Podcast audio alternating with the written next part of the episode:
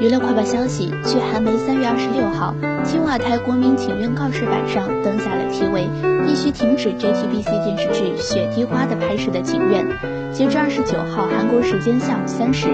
相关国民请愿人数已突破十万人。请愿制作者表示，朝鲜驱魔师等超越自私水平的作品即将第二次出现。尽管已经多次证明朝鲜没有介入民主化运动。但这部作品还是以间谍为主角。除此之外，其他人物也在政府的名下肆无忌惮地试图美化安琪部对人类的拷问和杀害，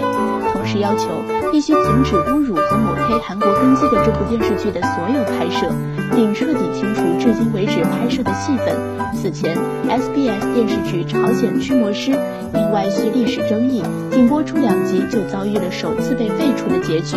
在这种情况下，有人担心目前正在制作的《雪滴花》也会给民主化运动产生了扭曲的观点，从而引发了争议。对此，JTBC 方面二十六号通过正式立场表示，《雪滴花》绝对不是贬低民主化运动、美化安琪部和间谍的电视剧，是以八十年代军事政权为背景，讽刺南北对峙状况下的大选政局的黑色喜剧，是那些在旋风中牺牲的男女青年之间的爱情剧。接着，他解释说，随着部分未完成的剧本被泄露到网上，以前后毫无关联的特定文章为基础，各种指责不断。但这只不过是臆测而已。尽管如此，《